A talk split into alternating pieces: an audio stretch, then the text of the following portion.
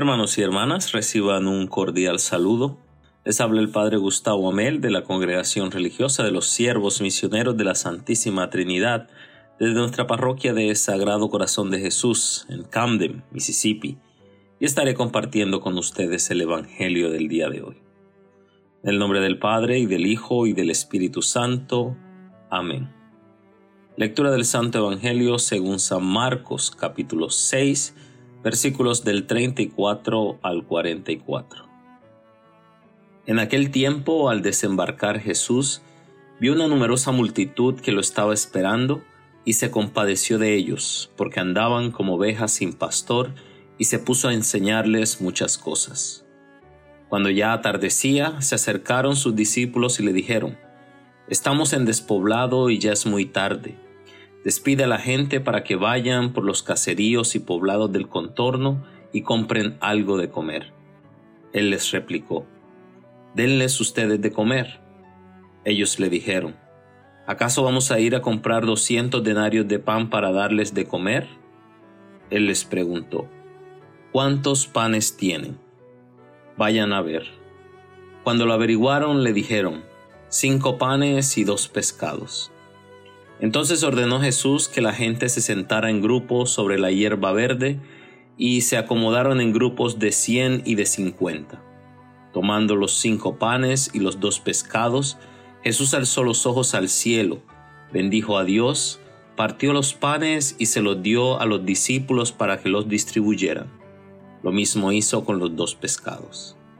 Comieron todos hasta saciarse, y con las sobras de pan y de pescado que recogieron, llenaron doce canastos. Los que comieron fueron cinco mil hombres. Palabra del Señor.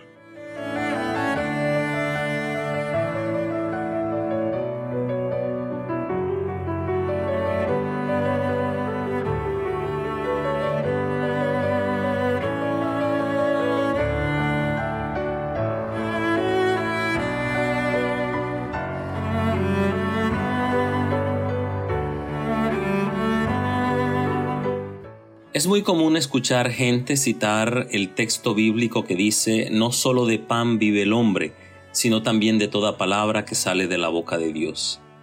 Pero el Evangelio de hoy nos invita a pensar que no solo de oraciones y palabras bonitas vive el hombre, sino también del pan que se comparte con el que no tiene. Y es que una vez más el Evangelio nos muestra que Jesús no simplemente enseñó con sus palabras, sino también con sus obras no solo saciaba el hambre espiritual de la gente que lo seguía, sino que también promovía y buscaba oportunidades donde se pudiera compartir el pan con aquellos que no tenían. Sin embargo, creo que es importante señalar la actitud de los discípulos, quienes parecerían sugerir que el hambre de las personas que sigan a Jesús no es asunto de ellos, esa actitud es muy común aún en nuestros días y la escuchamos frecuentemente disfrazada en frases como en este mundo nacimos solos y solos nos morimos. O también frases como no tenemos a nadie sino a nosotros mismos. Este tipo de pensamientos individualistas van en contra de los ideales de Jesús de crear una nueva familia entre sus discípulos y seguidores. Y cada vez que como cristianos pensamos que los problemas de los otros no son nuestros problemas, entonces estamos pensando como los discípulos. Y es allí donde el Señor nos reta y nos dice, claro que es tu problema, denles ustedes de comer, denles ustedes de beber, denles ustedes de vestir, denles ustedes una voz de aliento.